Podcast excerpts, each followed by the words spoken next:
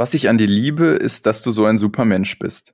Egal, wo man dich trifft und wenn man mit dir redet, das ist alles so positiv. Das hat Mozima Buse, die Let's Dance-Jurorin, mal über unseren heutigen Gast Heinrich Popov gesagt. Viel Spaß beim Hören der zehnten Folge unseres Podcasts, die etwas anders wird als die bisherigen.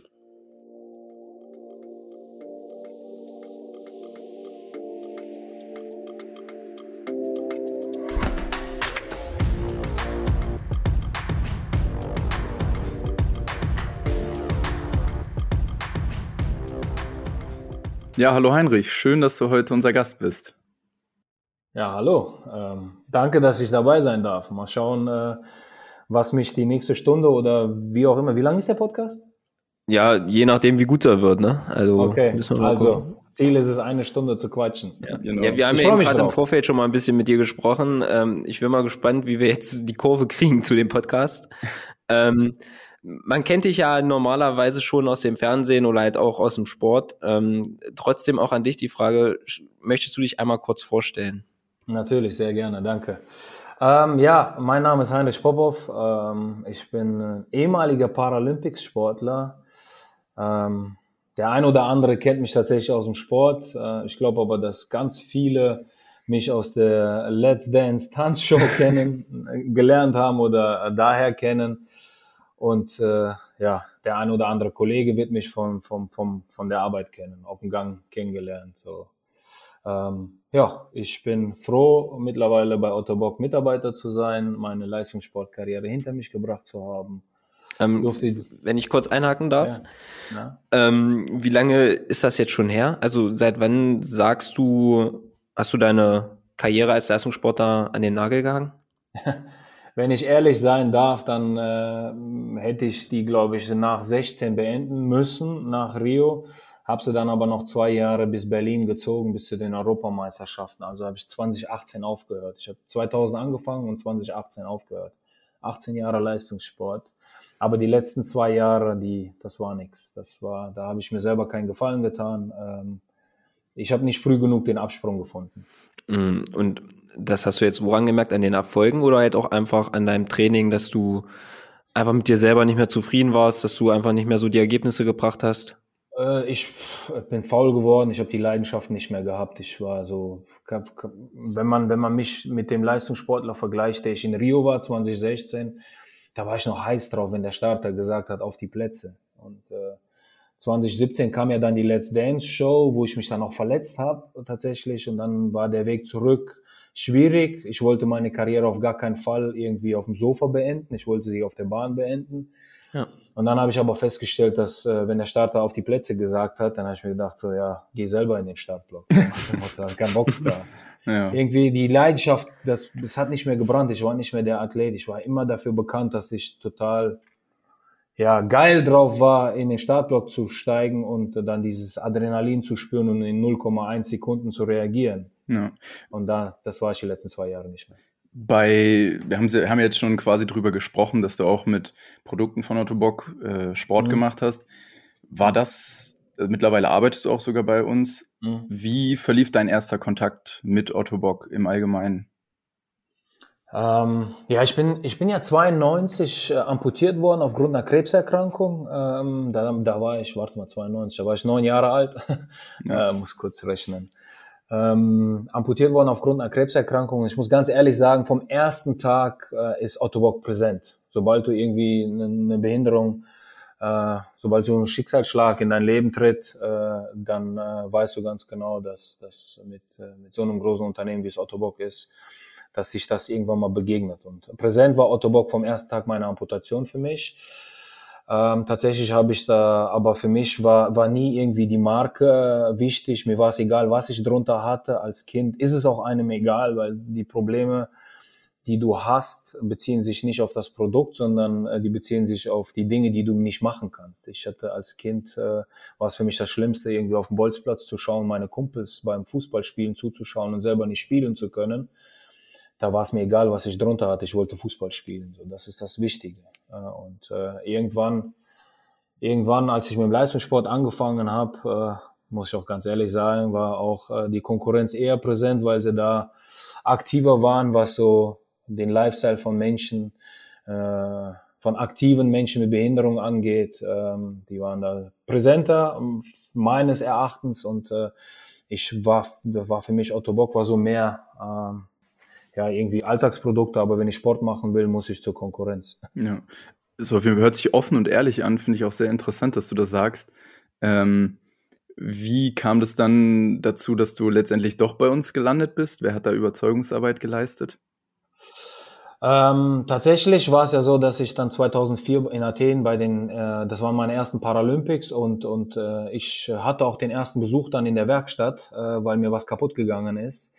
Ich musste die Spike-Sohle unter der Feder neu kleben und in dem Zusammenhang habe ich Herrn Neder kennengelernt, der mir sofort beim ersten Kennenlernen äh, äh, imponiert hat, äh, wie freundlich und, und zuvorkommend und äh, wie, wie, mit wie viel Emotionen der bei dem Thema dabei war. Ich bin da, ich saß in der Werkstatt, habe ihn beobachtet, wie er da sich äh, den, den Leuten gewidmet hat, die seinen Mitarbeitern. Und als mir dann erzählt worden ist hier, das ist der Inhaber von Otto Bock, war ich umso mehr erstaunt, wie wie nahbar er war. Das war so mein erstes Kennenlernen. Otto Bock in der Werkstatt kennengelernt bei den Paralympischen Spielen. Nichtsdestotrotz war ich bei der Konkurrenz unter Vertrag, weil Otto Bock nichts zur Verfügung hatte. Und äh, irgendwann, äh, irgendwann, ähm, das war 2007, kam dann äh, Christine Franzel jetzt und äh, der unser damaliger Chef der Kommunikation und der Marketingabteilung, der Herr Hamacher, auf mich zu äh, man will sich mal unterhalten. Und ich bin nicht davon ausgegangen, dass man äh, ein Interesse daran hat, äh, mit einem Athleten zusammenzuarbeiten, weil tatsächlich in der Szene, in der paralympischen Szene war Otto Bock immer dafür bekannt, dass sie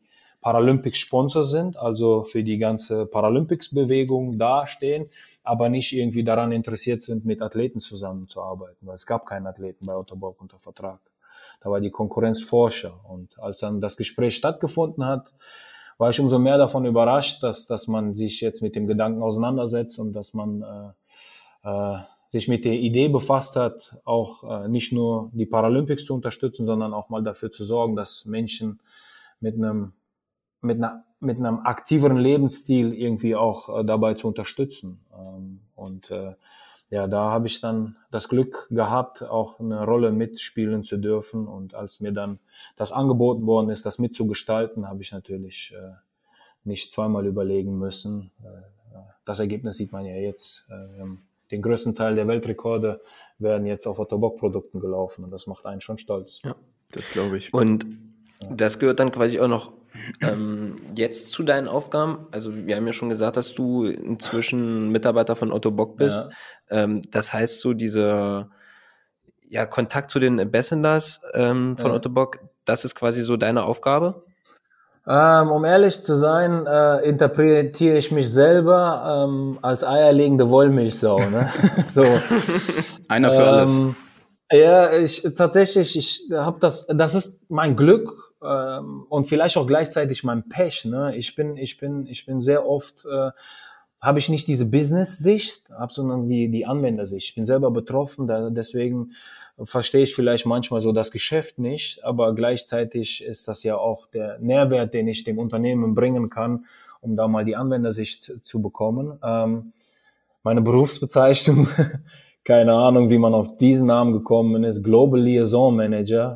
Hört sich auf jeden Fall interessant an. Äh, ganz wichtig an, aber ähm, hört sich wichtiger an, als es ist. Aber ist. Aber äh, wie gesagt, ich, ich sehe mich als als Schnittstelle zwischen den Anwendern, Otto Bock als Industrie, die die Produkte entwickelt, äh, den Technikern, die die Produkte umsetzen, am Anwender äh, und dann vielleicht den Physiotherapeuten, die dafür sorgen, dass die Anwender mit den mit den Produkten auch de, ihre Lebensqualität erhöhen. So, ich sehe mich nicht irgendwo gezielt in einem Bereich. Natürlich die Stärke ist im Sport. Ähm, da habe ich das Glück, äh, sehr, sehr viele Fehler in meiner Karriere gemacht äh, zu haben und äh, daraus auch diese Erfahrung zu ziehen, um, um dass die unsere Ambassadors, die wir jetzt haben, äh, diese Fehler nicht machen müssen. Und man sieht ja auch äh, das Glück oder vielleicht auch das Pech, dass ich alle beide Weltrekorde an unsere Ambassadors, äh, die ich hatte, abgegeben habe. Äh, ja. Ich bin da extrem stolz drauf, dass das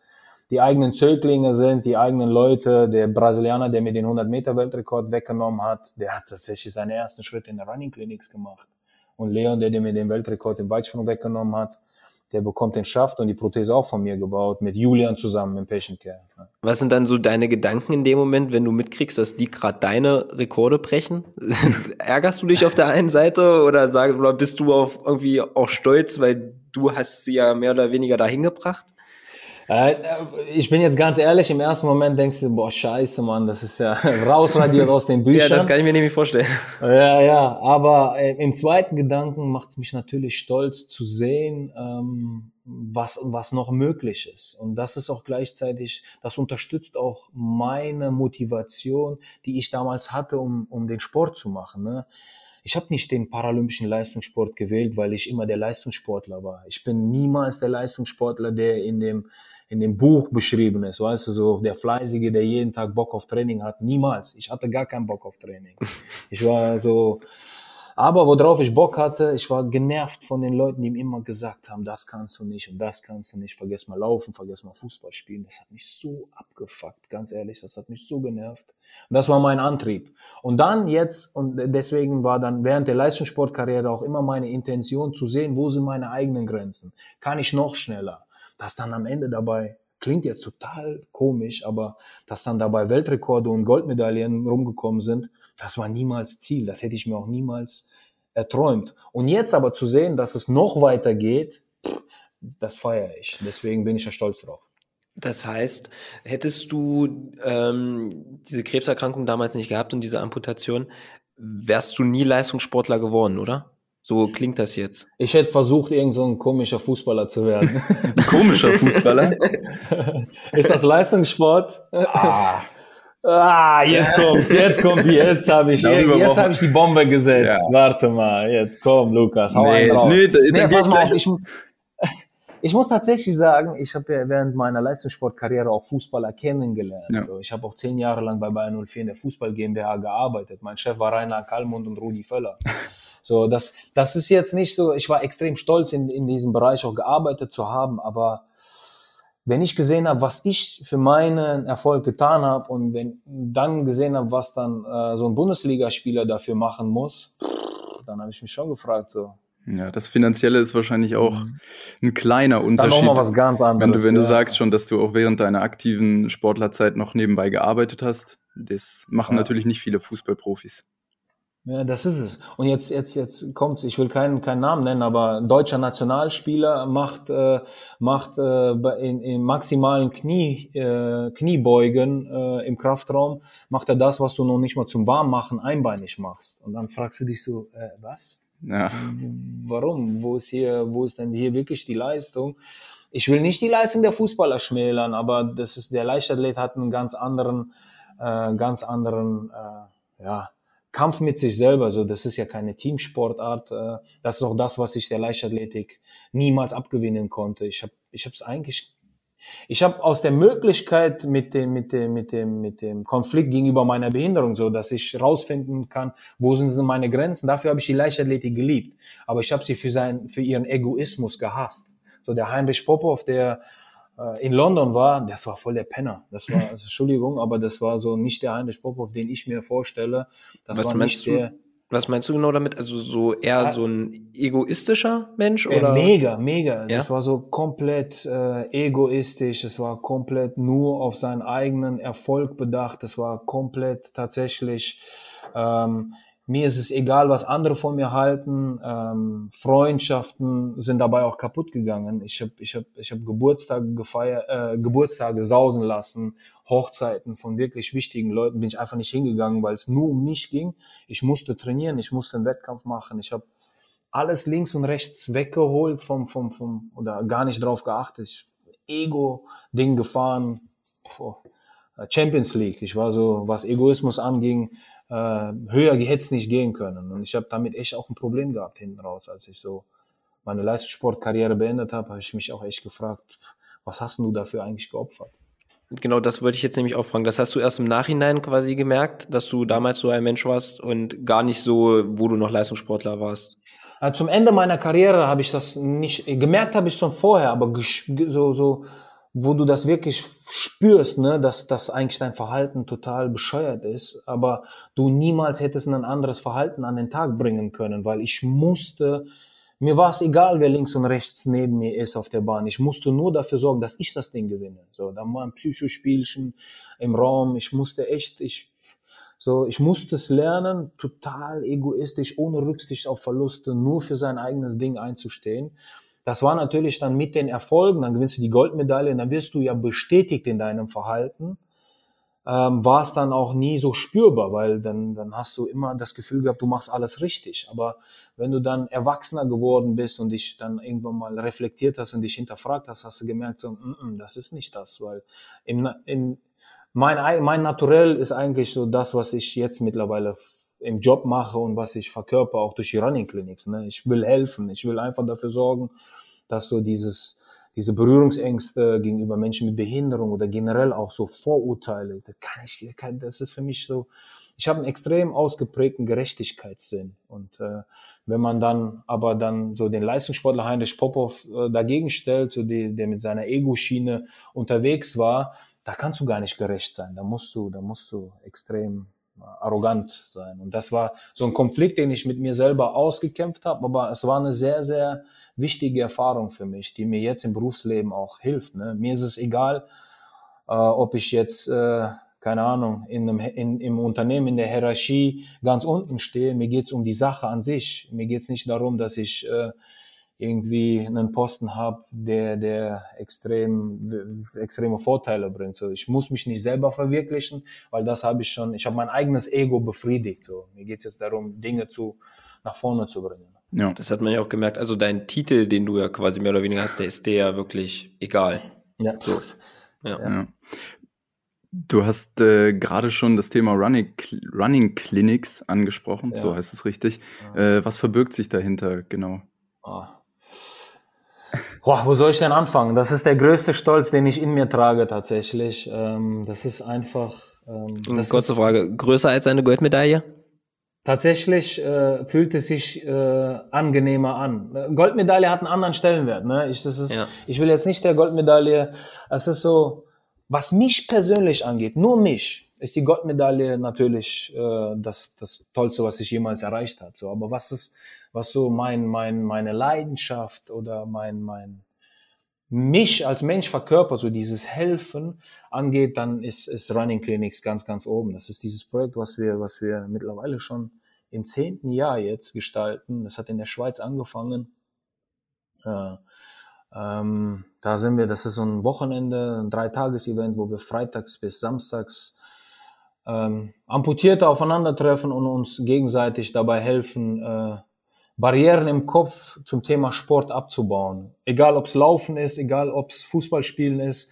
Ich habe in Indien bei der Running Clinics drei Tage lang Cricket gespielt, weil ich gemerkt habe, ich krieg die Inder, äh, die Teilnehmer äh, übers Cricket total motiviert und die haben drei Tage lang Cricket gespielt. Dabei habe ich sie korrigiert äh, was so das, das Ansteuern der Prothese angeht. Und nach drei Tagen haben sie eigentlich gemerkt, was sie für eine Leistung vollbracht haben, weil sie nach drei Tagen sich kaum bewegen konnten. Ich hätte das mit der Running Clinics an sich, so nur mit dem Laufen, niemals hingekriegt. Also mein Ziel ist es immer, über die eigene Leidenschaft ne, zu kommen, immer die Ablenkung von der Amputation wegzuholen. Weil ich bin es auch mittlerweile leid, dass immer, wenn es darum geht, mit Menschen mit Amputation oder mit einer Behinderung zu arbeiten, dass immer der Fokus auf diese Scheißbehinderung gelegt wird, auf dieses, auch, auch immer auf die Prothese. Nein, die Prothese macht mich nicht aus. Meine Behinderung fängt im Kopf an, wie ich mental dazu eingestellt bin. Und die Prothese hilft mir dann dabei, meine Ziele zu erreichen. Aber die Prothese macht nicht meine Lebensqualität aus. In Kombination mit mir als Person, ja, aber ja. nicht alleine. Und das, das hoffe ich, dass, dass, dass, dass da, da sehe ich auch Otto Bock in Zukunft. Ne? Das ist so, das ist für mich so das, wo ich glaube, wo auch unser Potenzial steckt in Zukunft, weil äh, das, was, was Technologie angeht und das, was wir an Produkten haben, das ist schon, das ist schon ein Niveau unglaublich. Jetzt müssen wir nur dafür sorgen, dass die Leute, die, die, die diese Technologien benutzen, auch die zu 100 Prozent auch ausschöpfen und damit auch die Leistungen kreieren können, dass sie davor keine Angst haben, sich selber auszuprobieren, ihre eigenen Grenzen zu verschieben. Einfach die Leute motivieren und die Berührungsängste äh, zu dem Thema abzubauen. Ja, du hast jetzt schon gesagt, Motivation ist ein ganz wichtiges Stichwort. Also zum einen motivierst du natürlich durch deine eigene Geschichte auch. Ähm, unfassbar, kann ich mir zumindest vorstellen. Wie, wie siehst du dich selber so als Vorbild Amputierten gegenüber? Also wenn Leute sagen, Heinrich, du, ich will das auch schaffen oder ich will auch so im Leben stehen wie du, ich will das auch alles schaffen können. Ja, da muss man aufpassen. Ne? Dieses, diese, ich, ich bin mir über meine Vorbildrolle äh, im Klaren und, ja. und, und weiß auch, dass so für jüngere Leute, dass, dass, dass, äh, dass das auch motivierend sein kann.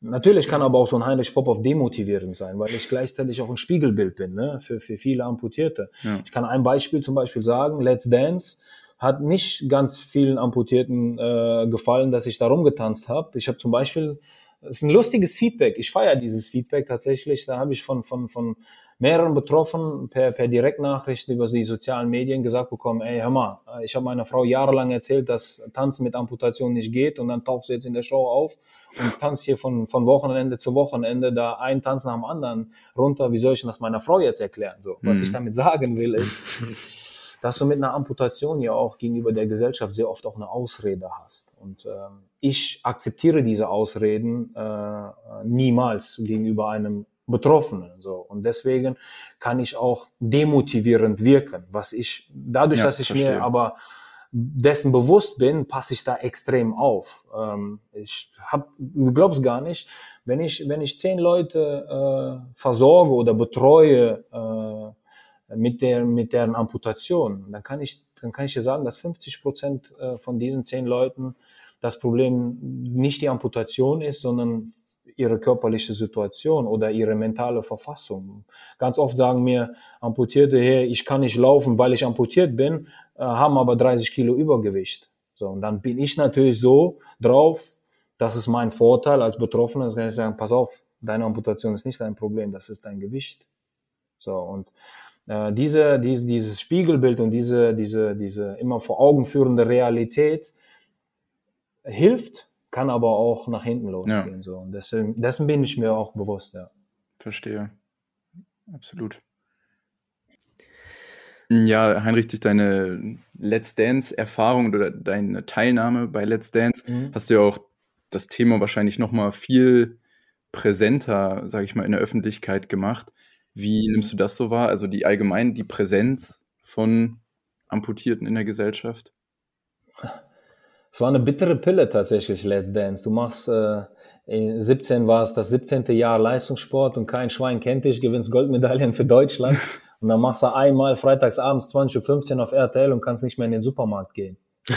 Weil so schlimm. Irgendwie Fotos alle kennen dich. Ja, alle auf einmal und dann dieses, dieses, äh, meine Freundin hat geguckt und ich saß nur auf der auf der Couch und so Bullshit.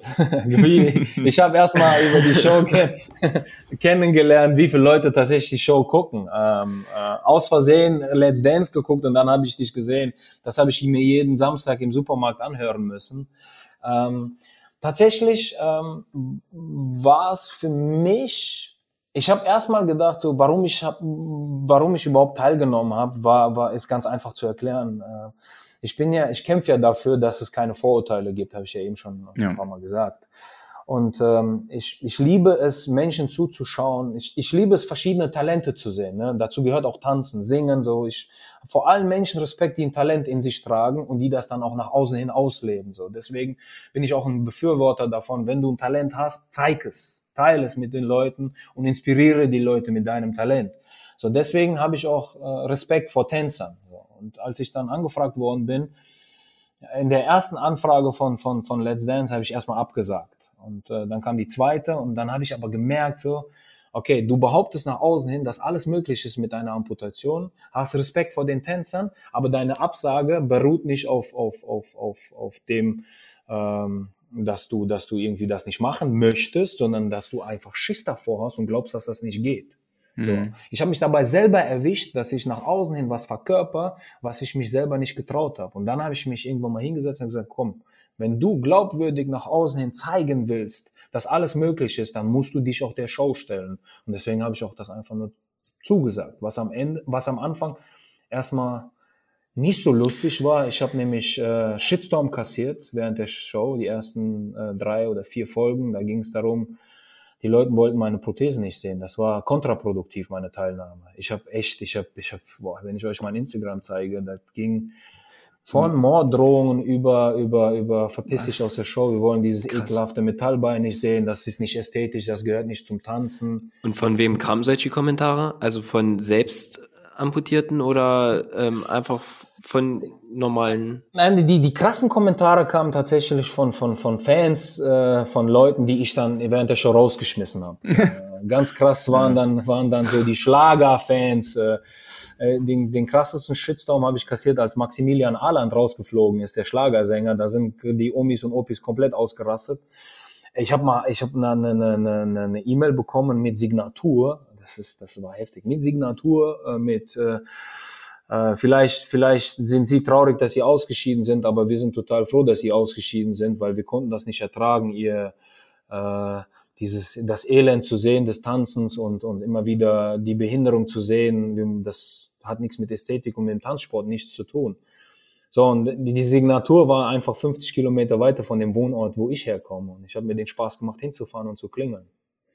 Dann öffnete sich die Tür und es stand ein äh, älterer Herr in der Tür, der komplett geschockt war, dass ich dann äh, einfach ihn fragen wollte, was er damit denn bewirken wollte. Und er war so geschockt, dass ich ihn äh, ja, dass ich ihn da aufgesucht habe und, und mit ihm ins Gespräch gehen wollte, dass, dass er am Ende fast, fast mit Tränen in den Augen sich entschuldigt. Er hat sich mehrfach entschuldigt, aber es war ihm so peinlich. Was ich damit zeigen will, ich, ist, ist tatsächlich in der Show Let's Dance habe ich, glaube ich, ganz viel zum Nachdenken angeregt. Ja. Ich habe äh, aufzeigen wollen, dass, dass, dass gewisse Dinge nicht nur für ein ein Bereich äh, der Menschheit irgendwie ähm, ja, reserviert sind. So tanzen, das kann jeder. So wenn einer das fühlt, dann soll er das machen. Der soll, der soll das auch verkörpern nach außen. So tanzen ist, ich, ich mag es nicht Definitionen für, für, für gewisse äh, Talente zu, zu, zu finden. Ich, wenn einer im Rollstuhl sitzt und, und sich zu, zu, ein, zu einer Musik bewegen kann, dass mich das begeistert, dann begeistert mich das. Und dann ja, habe ich da auch Respekt vor. Und so, das war Let's Dance für mich. Let's Dance war für mich ein, ein am Anfang habe ich gedacht, so, was hast du dir hier angetan? Warum hast du das gemacht? Shitstorm.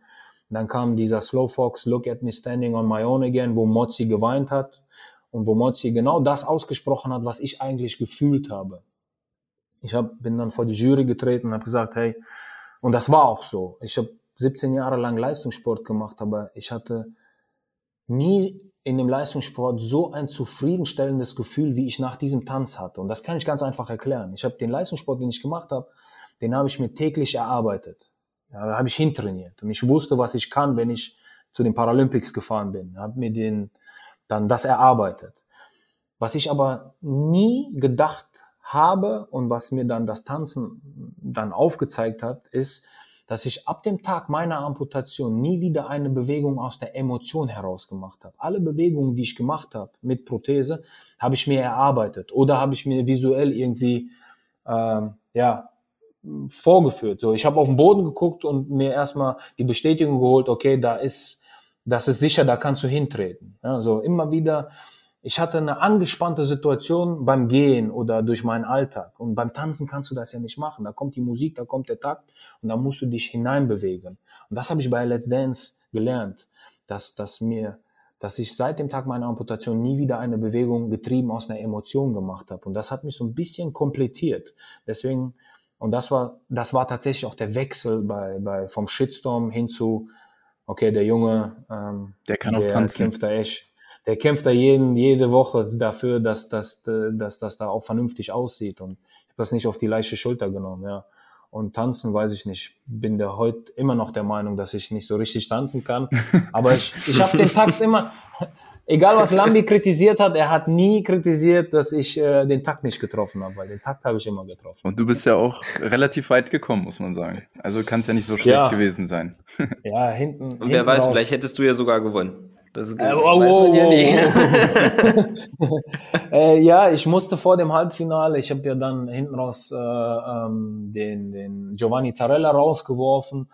Äh, und äh, war aber auch schon, als wir die in diesem Heads-Up standen, ne, ich weiß nicht, der ein oder andere Zuhörer kennt die Situation, da kommen so diese Strahle auf den Boden, da stehen nur noch zwei Paare und äh, dürfen dann ihre letzten Worte ans Publikum richten, bevor es dann das Paar verkündet wird, das rausfliegt. Und äh, dann habe ich schon bevor bevor wir dann da war die Werbung und in der Werbung wird immer ganz oft äh, getuschelt oder irgendwie was erzählt. Dann habe ich Giovanni in den Arm genommen und gesagt, hey Giovanni, hoffentlich kommst du weiter. Ich kann nicht mehr. Mein ganzer Stumpf ist voller Blut. Ich, ich habe mir die Haut aufgeschürft. Ich hatte den Mittelfußknochen äh, angebrochen. Ich habe Show 6 mir Infraspinatus angerissen.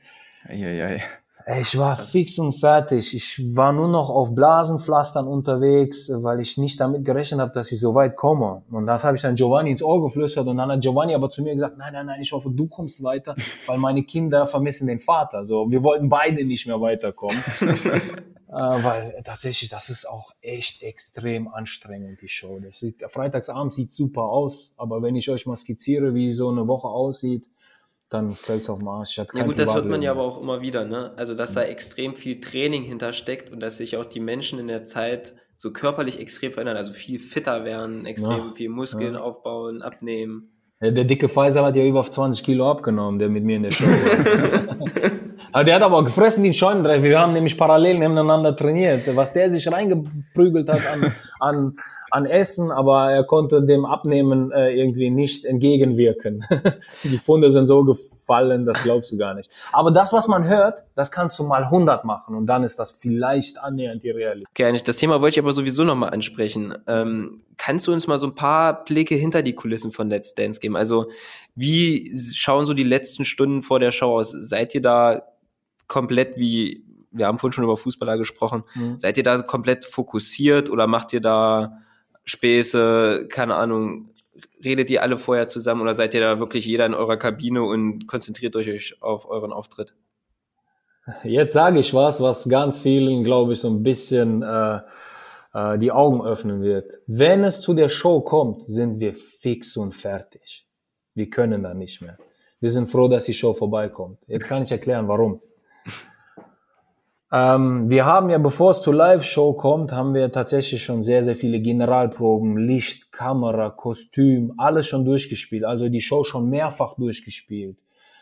Ähm, bis eine halbe Stunde vor Showbeginn sind wir noch in dieser Generalprobe drin und spielen die komplette Show durch, wann welches Tanzpaar äh, dran ist und äh, wer wo was sagt. Ähm, in der Live-Show passiert sowieso alles anders wie das, was vorher geprobt wird, aber nur damit du weißt, wann du dran bist und nicht irgendwie, wenn du als Tanzpaar dran bist, irgendwie auf Toilette bist oder so abgehauen äh, bist. Ähm, das musste alles trainiert werden und wenn es dann zu so um halb acht sind wir fertig, dann geht's zurück in die Maske, kurz Make-up drauf, kurz was essen, zurück, rein, Live-Show.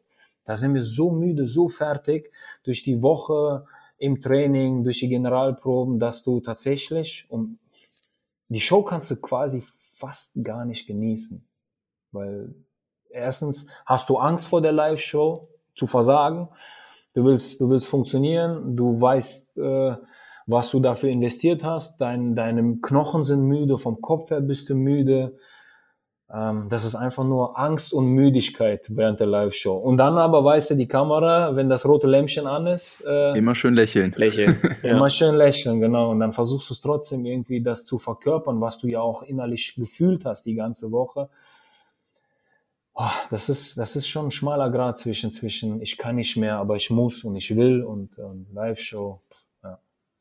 Also alles in allem Wolltest du noch was dazu fragen, Marcel? Äh, eine krass, alles in allem eine krasse, eine krasse Erfahrung. Erfahrung. Das wollte ich fragen. Äh, und ja. Silvi meistens eine coole Socke. okay. Das ja. lassen wir dann einfach mal so stehen. Das ist Thema tatsächlich so. Ja, das ist, äh, wenn, wenn man freitags abends die Show guckt, ne, dann denkt man so, boah, die sind ja alle perfekt. Äh, ja, sind wir. Aber dahin, hinter den Kulissen sind Stylisten, Friseure, alles da, Kostüm. Das wird ja alles perfekt durchgeplant. Ähm, mhm. und Was, wenn du dann die Leute einen, live kennenlernst. Gab es dann einen, sorry, dass ich unterbreche, ja, aber gab es da einen Moment, ähm, wo du dann mal zum Stylisten gesagt hast, so, jetzt ist aber gut hier, ich erkenne mich gleich selber nicht mehr? Oder hast du gesagt, Je na, komm, mach mal? Jeden Freitag, wenn du irgendwie, keine Ahnung, als ich die Samba, ne, war das, ne, Cha-Cha-Cha. Als ich die Cha-Cha-Cha getanzt habe, habe ich ausgesehen wie so ein Eddingstift, Neongelb. ich den Stylisten gefragt. Schwarze Hose, neongelbes Oberteil. Wenn jetzt, äh, jetzt kann man den Cha-Cha-Cha von Heinrich Popov mal googeln. Und wenn man dann jetzt den Edding vor Kopf, äh, vor Augen hat, dann weiß man, was für einen Spruch ich dann dem Stylisten gedruckt habe. Ja, genau so habe ich ausgesehen wie dein Edding gerade. Da hast du dich manchmal auch gefragt, weil du musstest ja zum Setup passen, ne? das ja. Licht, äh, der Song, der Tanz. Äh, damit kennst du dich ja überhaupt nicht aus. Deine Tanzpartnerin, die macht ja nicht nur die Choreo, die macht nicht nur das Training, die macht die Inszenierung, die macht das Licht, die macht das Kostüm. Das gibt dir alles vor. Die Leute setzen das dann um. Und dann musst du halt mal wie so ein Edding aussehen, wenn du die Cha-Cha-Cha tanzt. Oder als ich dann, keine Ahnung, was war denn das für ein Tanz, ey? War das der langsame Walzer, Wiener Walzer? Keine Ahnung, wo ich dann auf einmal aussah wie Beethoven mit so einem Kostüm, wo die mir wo die mir auch die Perücke aufgesetzt haben, wo du dich gefragt hast, ehrlich jetzt, wir haben doch kein Karneval, warum, warum muss ich jetzt hier wie Beethoven aussehen? Mhm. Ja, aber das, das war Teil der Show tatsächlich. Aber es hat auch Spaß gemacht, weil in verschiedene Rollen zu schlüpfen, um sich auch mal, äh, um zu gucken, ob man auch, ob man auch diese Rollen annehmen kann. So und das hat mir natürlich auch einen riesen Erfahrungsschatz äh, gegeben. So ich, ich kann daraus heute profitieren. So ich weiß ganz genau, wenn ich sagen wir mal, in irgendein Gespräch reinkomme, wo, wo, wo, wo, wo alles äh, sehr gediegen ist, alle haben Anzüge an, dann weiß ich, wie ich da funktionieren muss. Aber ich weiß auch ganz genau, wie ich in der Werkstatt unten, wo die Leute Gips an den Händen haben, wie ich da funktionieren muss. So, ich kann verschiedene Rollen annehmen und das hat äh, die Show auch äh, mir beigebracht. Ja. Okay. Und ähm, hast du noch Kontakt, also viel. Kontakt zu den ähm, Teilnehmern von damals? Äh, wenn man sich, wenn man sich sieht, dann freut man sich immer wieder zu sehen, aber den größten Kontakt habe ich natürlich zu Faisal Kavusi, weil äh, wir waren so die einzigen Teilnehmer, die keine Tanzerfahrung hatten. Äh, Faisal hat dann immer gesagt, äh, was ist denn schlimmer, ein Bein abzuhaben oder so fett zu sein wie ich? ähm, oder, oder, oder, oder, oder alt zu sein. Wir hatten in der ersten Kennenlernshow hatten wir Jörg Dreger. Kennt ihr den noch von Zong? Kenn ich nicht. Nee. zu jung, ne? Siehst du? Nee, der ein oder andere Zuhörer wird den kennen. Das war so eine alte Show im Fernsehen. Zong hieß die. Da waren so drei Garagen und du musstest dich für eine entscheiden. Dann ging so, ging die, die, äh, Jalousien auf und entweder stand da ein Auto hinter oder da saß so ein Song davor und dann macht so und du hast verloren. Mhm. So, und der Moderator dieser Show war bei uns, der war schon Ende 60 und Faisal ist dann gefragt worden vor der Kennenlernshow Faisal, was sagst du denn so zu der Zusammenlegung der Gruppe? Und dann sagt er ganz knallhart, wie er ist, Comedian, sagt er, ja, typisch RTL, der Behinderte, der Dicke und der Alte in einer Gruppe. Aber wir haben tatsächlich, wir waren dann auch noch als letztes in der Kennenlernshow dran und wir haben da richtig Partystimmung in die Bude reingebracht und haben alle zum Lachen gebracht und das war halt, wir haben uns nicht so ernst genommen und Faisal, den muss ich, den habe ich auch extrem viel zu verdanken während der Show, weil er hat auch dafür gesorgt, dass dieser Shitstorm, der am Anfang wegen meiner Prothese auch so kam, den hat er auch so ein bisschen relativiert, weil in der Show, wo ich diesen Slowfox getanzt habe, wo Mozzi geweint hat, glaube, das war in der Show oder in der Show davor, wurde, hat Silvi mich auf diese Situation auch angesprochen, warum ich denn meine Prothese zeige. Und dann habe ich ihr das auch erklärt. Und ich hatte die ein oder andere Situation, wo mein, mein Tanz, meine Tanzhose eingeklemmt worden ist. Und äh, viele, die, die noch nie eine Tanzhose anhatten, die, die stellen sich das so vor, wie geht denn das? Weil im Alltag klemmt sich ja auch nichts ein. Aber Tanzhosen haben so einen Schlag unten, sind sehr, sehr dünn und dann ist das auch passiert. Und deswegen hatte ich auch Angst da, dass das passiert während der Live-Show. Und dann habe ich dann gesagt, okay, dann tanze ich kurz, was dann zur Folge hatte, Shitstorm. Und Silvia hat mich darauf angesprochen, ich habe das dann erklärt und Faisal sprang dann bei und sagte so, ja super, seine Hose äh, frisst äh, oder seine Prothese frisst Hose, mein Arsch frisst Unterhose. also, äh, so eine Kiste hat. Und ähm, er hat dann dem ganzen Thema so ein bisschen äh, so eine Brisanz genommen, einfach. weißt du, Lockerheit gegeben, die Brisanz, ja. so Leute, lasst mal die Kirche im Dorf, lasst den Jungen so sein, wie er will, äh, hört auf, den jetzt immer wieder da, darauf anzusprechen. Ich muss auch fairerweise sagen, ähm, Marcel, du hast ja vorher gefragt, ähm, welche, welche ähm, Art der Leute mich da irgendwie angefahren haben. Es waren auch Amputierte dabei, tatsächlich, die selber betroffen waren oder betroffen sind.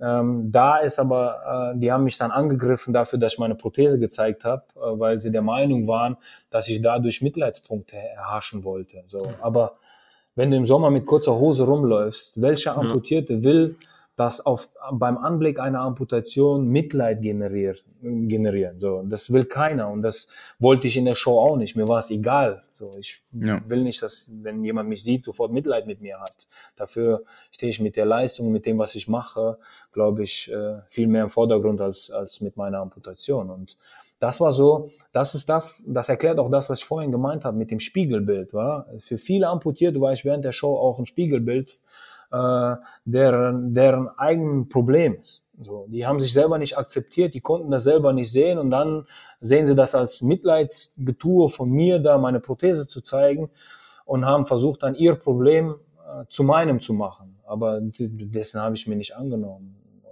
ich habe dann einfach so weitergemacht. Ich habe dann zu RTL auch irgendwann mal gesagt, so, mir ist das scheißegal, dann sollen die Leute halt umschalten. Haben sie aber nicht gemacht. ja.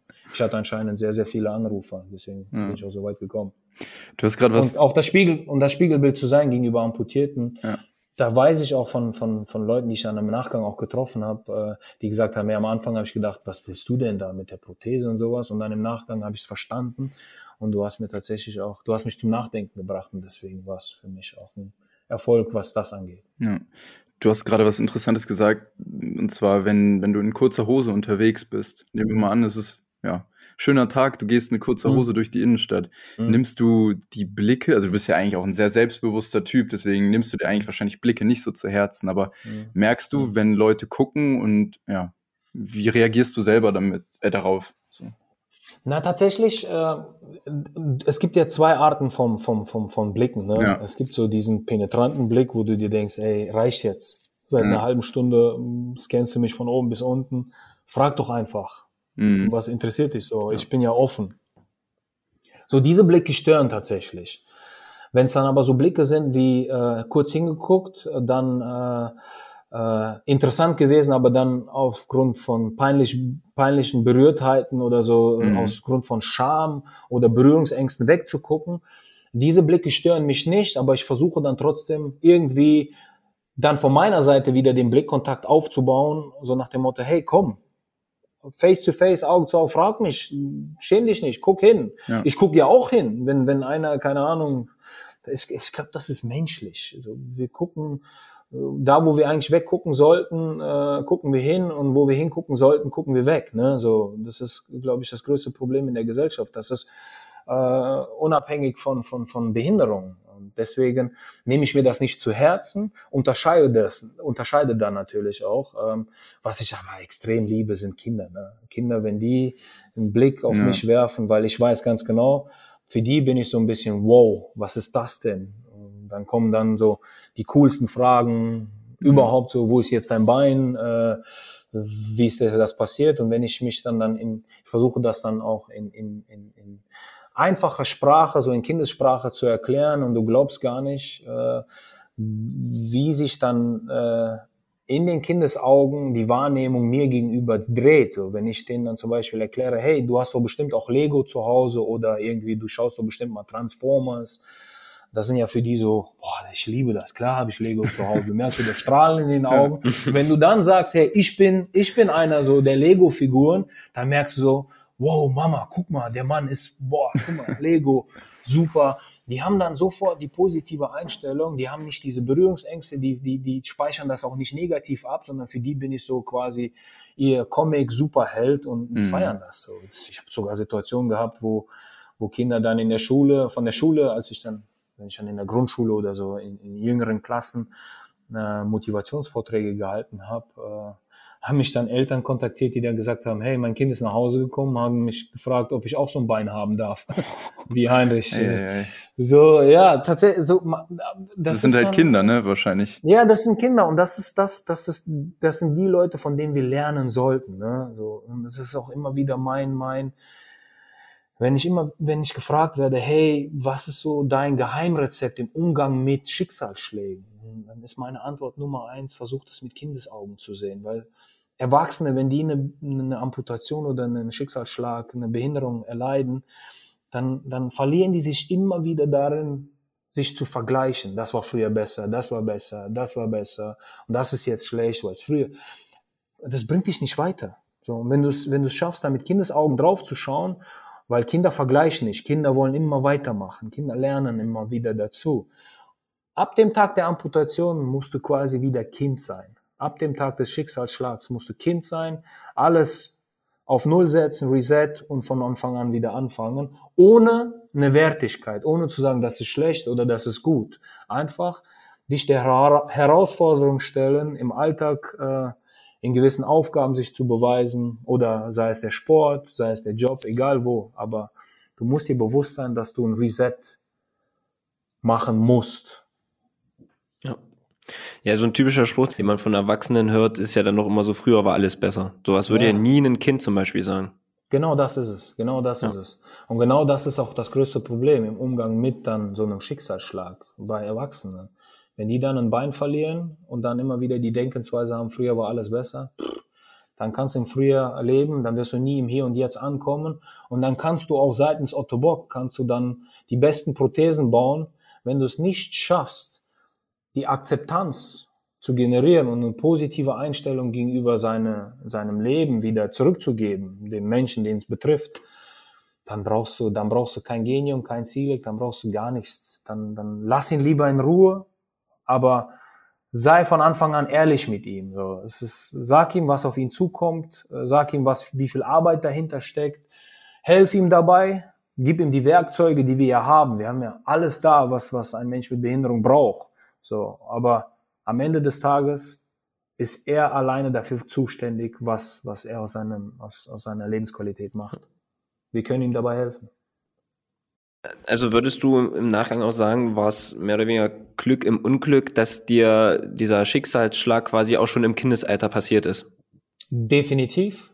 Ja. Wobei man das auch immer wieder äh, aus Respekt gegenüber, gegenüber äh, anderen Amputierten oder anderen Menschen mit Behinderung äh, muss man da auch sagen, nicht jeder geht damit um. Ich hatte das Glück, die richtigen Leute zum richtigen Zeitpunkt auch an meiner Seite zu haben, auch den Mix in der, mit meinen Eltern. So meine Mama war so die, die mir immer den Arsch nachgetragen hat. Mein Vater war der, der immer viel von mir verlangt hat und so dieses Zuckerbrot und Peitsche, das ist auch das, was ich gerade versuche hier im Podcast auch zu vermitteln. So seitens Otto Bock, wir müssen die Leute fördern, wir müssen von denen aber auch was fordern, weil nur so schaffen wir es, deren Lebensqualität zu erhöhen. Es geht nicht nur darum zu sagen, ja hier, hier hast du was und dann wird dein Leben schon besser. Mm -mm.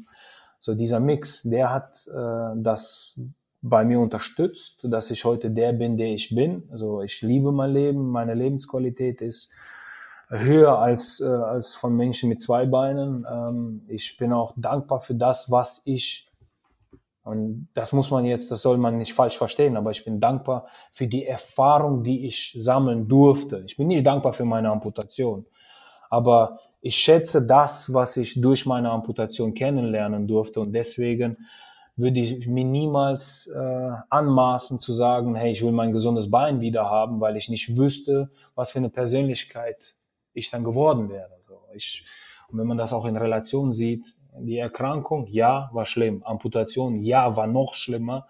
Und das wünscht man sich keinem das sollte man auch nie als Wunsch definieren. Aber bei mir in meinem Leben stehen dagegen Erfolge im paralympischen Sport, äh, Selbstreflexion, einfach nochmal eine eigene, eine andere Wahrnehmung mein, meines eigenen Isches. So, so, ich habe mich anders kennengelernt. Ich äh, habe immer wieder Hürden überwinden müssen und auch überwunden äh, aufgrund meiner Amputation. So immer wieder Aufgaben bekommen durch meine Amputation und, und, und bin jetzt heute der, der ich bin und total happy damit.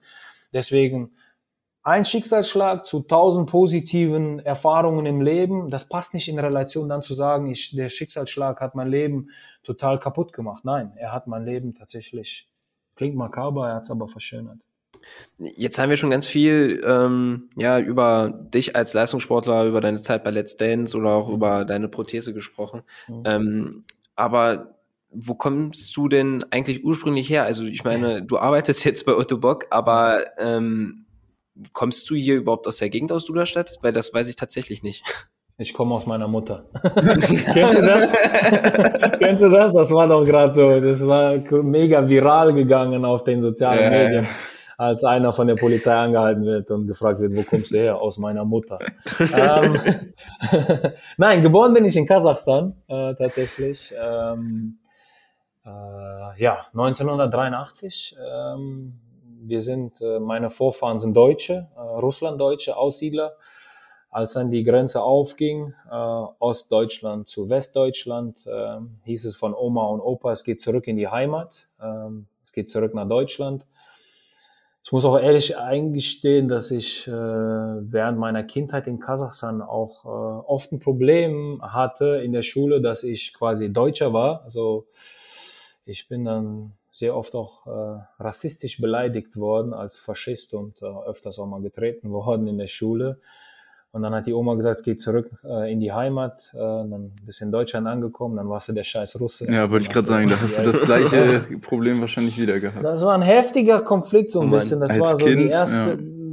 Das war so das erste Learning oder so das, die erste Lernkurve, die ich in meinem Leben hatte. So da hast du dich doch wahrscheinlich auch selber gefragt, so was bist du überhaupt, oder? Also du in Kasachstan wirst du gesagt, du bist ein ja, Deutscher, Deutscher in dem Sinne. Und dann wirst du als Faschist verprügelt, dann kommst du nach Deutschland und bist du scheiß Russe. Und dann fragst du dich so, ey, hallo Oma, Mama, ihr habt doch gesagt, was ist los? Äh, ja, aber das hat mir dabei geholfen, äh, tatsächlich auch nie irgendwie meine Identität zu hinterfragen, weil ich bin Heinrich. So, das passt. Ich bin weder Deutscher, noch bin ich Russe, noch bin ich, ich versuche ein guter Mensch zu sein. Äh, gelingt mir nicht immer, aber das ist so meine Aufgabe, tatsächlich positiv durchs Leben zu gehen und, und, und ein guter Mensch. Ich habe keine Vorurteile.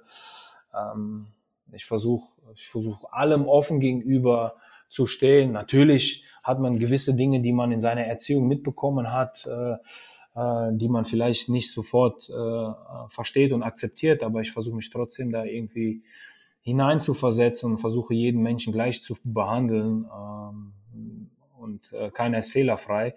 Aber ich bin in erster Linie Mensch und was, was ich aber damit sagen will, ist, dass meine Herkunft und dieser Konflikt mit dieser Herkunft, wer bin ich, äh, hat mir bei meiner Bewältigung der Krankheit äh, auch geholfen. Ne? So, äh, ich habe dadurch, dass ich nie die Antwort äh, bekommen habe, wer ich bin, so nach dem Umzug nach Deutschland, habe ich mich tatsächlich auch irgendwie nach meiner Amputation nie gefragt, wer bin ich jetzt? Bin ich jetzt ein Mensch mit Amputation, der sein Leben nicht leben kann? Oder bin ich jetzt einfach Heinrich, der seinen Träumen und seinen Zielen äh, trotzdem hinterher eifert? Ich habe die Leidenschaft beim Fußballspielen gehabt und mich, Behinderung war für mich nie irgendwie die Bremse. So, ich war der Heinrich, der der Fußball spielen wollte. Und das, das habe ich tatsächlich auch in meinem Umfeld zu verdanken, was ich eben auch so gesagt habe, die richtigen Leute zum richtigen Zeitpunkt. Äh, meine Eltern haben dafür gesorgt, dass ich niemals krank war, äh, sondern äh, meine Eltern haben auch dafür gesorgt, dass ich äh, tatsächlich, dass ich, dass ich zwar mein, die Krankheit hat dafür gesorgt, dass ich mein Bein verloren habe, aber meine Eltern haben dafür gesorgt, dass ich meine Leidenschaft beibehalte für die Bewegung, für den Sport. Und das war das war mein Erfolgsgeheimnis, dass ich mhm. niemals mich meiner Krankheit beugen musste, niemals mich meiner Amputation beugen musste und mich niemals irgendwie dem Konflikt ausgesetzt habe, wer bin ich, was mache ich, weil ich das schon von Kindesalter habe kennenlernen dürfen. Ja. ja. Lass uns noch mal kurz über dein, deine Arbeit bei Otto Bock sprechen. Mhm. Du hast, wir haben im Vorfeld ja schon kurz gequatscht. Da hast du auch erzählt, dass du bei den Paralympics, die jetzt dieses Jahr sind, eine sehr mhm. interessante Rolle hast. Vielleicht ja. kannst du darüber noch mal ein bisschen was erzählen. Über die Paralympics an sich als Spiele und mhm. dann, ja, was du Boah, da so mit zu tun hast. Okay. Über die jetzigen Paralympischen Spiele, da fällt es mir schwer, so ein bisschen irgendwie zu erzählen, weil ich ja Teilnehmer der letzten vier Spiele war und durch die Pandemie bedingt habe ich da echt ich bin jetzt einfach ganz ehrlich, ich habe da richtig Schiss vor. Ich habe das Gefühl, dass es einfach nicht den Spielen gerecht wird. Ähm, die Japaner haben so viel Herzblut reingesteckt und ich bin, die Leute, die mich kennen, ich liebe das Volk, ich bin, ich, ich bin total gerne in Japan. Ähm, ich habe da die, mag die Kultur, ich mag deren Essen, ich bin, ich bin einfach ein riesen Japan-Fan.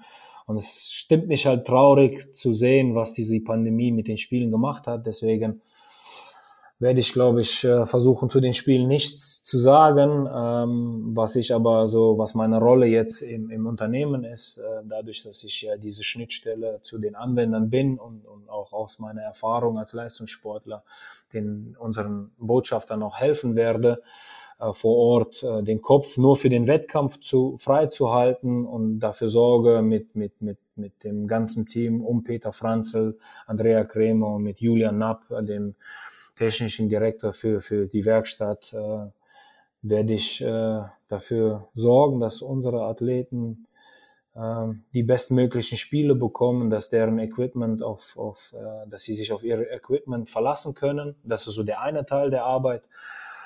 Ähm, und der andere Teil ist, äh, ja, ich bin der ARD-Experte äh, für die Paralympischen Spiele, quasi so. Der, Bastian, Schweinsteiger. So sieht's aus, ja. Ein echter Fernsehstar. Ja, ich versuche tatsächlich da.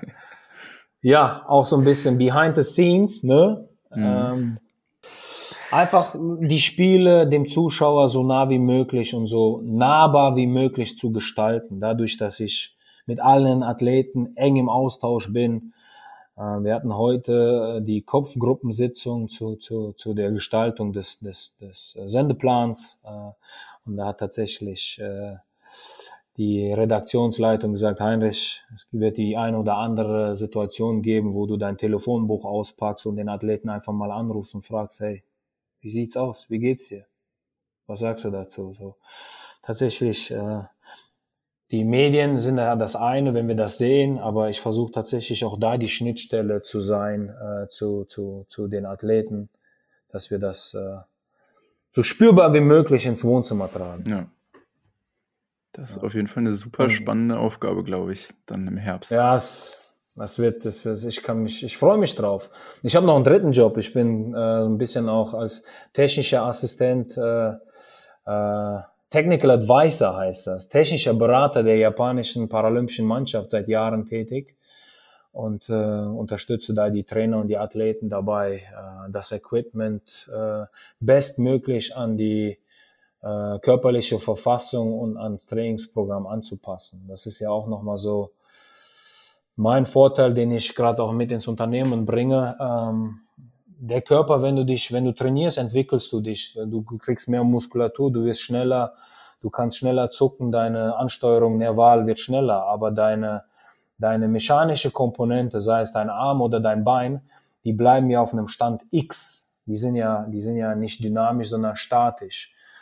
Und äh, man hat mir damals schon während meiner Sportkarriere so ein bisschen Michael Schumacher äh, äh, vorausgesagt. Ich habe immer dafür gesorgt, dass meine Prothese äh, meinen, meiner, meiner körperlichen Verfassung entsprochen hat. So, ich, äh, im Winter war sie nicht auf Sprint eingestellt und im Sommer war sie dann auf Sprint eingestellt. Ich war immer an meiner Prothese am Basteln.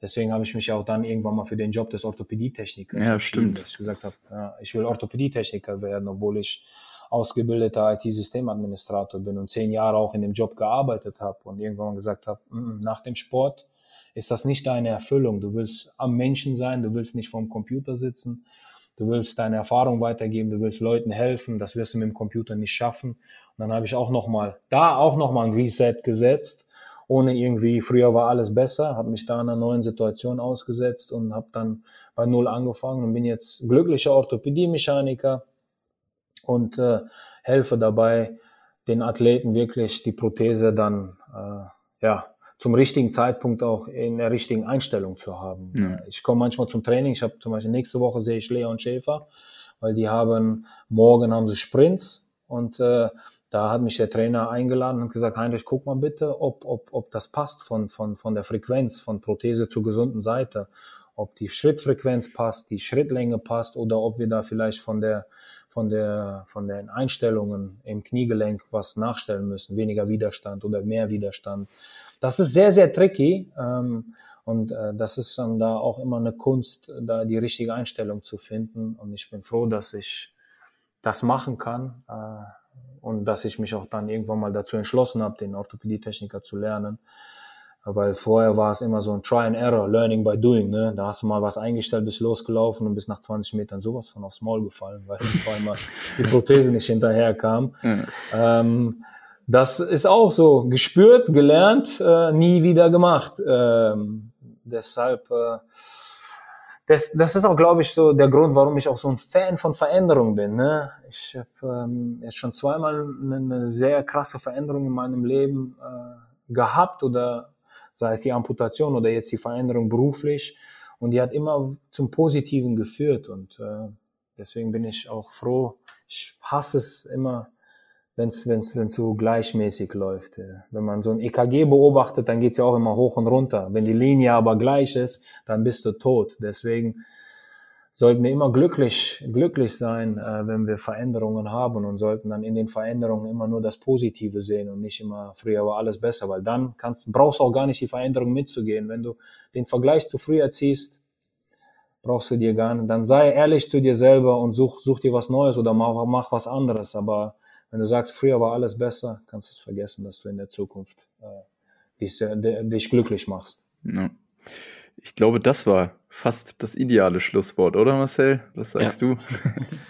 Ich auch. Also ich habe zwar noch hier stehen äh, eine Frage, was möchtest du den Leuten mitnehmen, aber ich glaube, du hast schon so viel den Hörern und Hörerinnen in dieser Folge jetzt mitgegeben. Deswegen, Lukas, du hast recht, ich glaube, das war tatsächlich. Das war mir das wichtig mit der Veränderung, ne? Ja. Da hinten raus, weil wenn ich tatsächlich die Veränderung, die mich damals im Alter von neun Jahren getroffen hat mit der Amputation, wenn ich die so angenommen hätte, wie es meine Gesellschaft oder die Leute um mich drumherum mir suggerieren wollten, dann wäre ich heute nicht da, wo ich bin. Dann wäre es negativ gewesen.